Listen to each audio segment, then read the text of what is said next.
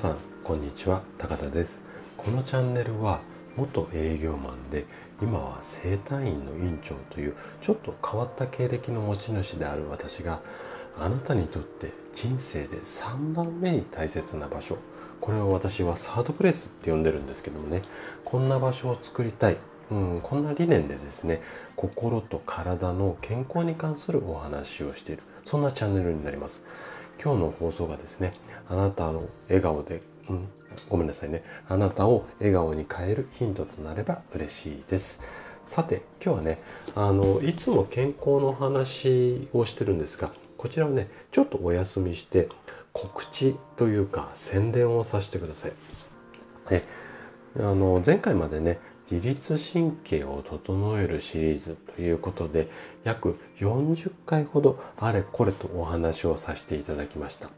でこの「整える」シリーズをスタートする前っていうのは毎回ちょっとこういろんな視点っていうかその日のにその日替わりっていうか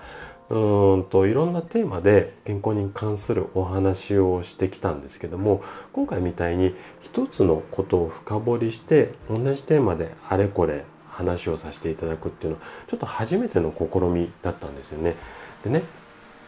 どんな感じになるかなと思ったんですけども本当にねいろいろ多くの反響をいただきました。まあ、役に立ったよっていうコメントとかレターからいろいろなこうご質問をいただいたりだとか本当にこう皆さんからいろんな声をいただいてねあの同じ内容でこう角度を変えながらあれこれ深掘りしていくのも悪くないなっていうかまあそういう配信もありだなっていうのを強く感じています。でえっ、ー、と自律神経の話についてはうんと40回話をさせていただいて、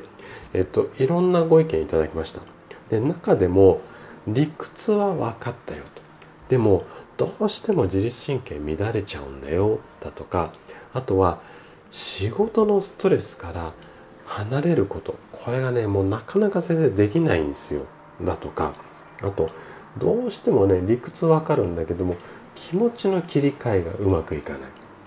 まあ、こんなようなお声をねたくさんいただいたんですけれどもこんな感想をいただきながらねちょっとね自分の、まあ、過去っていうか過去の自分を思い出したんですよ。でね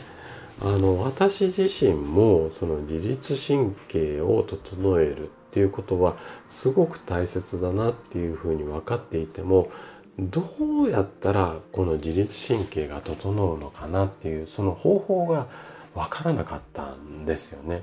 でこうやってやった方がいいよっていうまあなんかこう本とかで読んで実践してもなかなか続かない。でねきっと皆さんも同じような状態なのかななんていうふうに思ったんですね。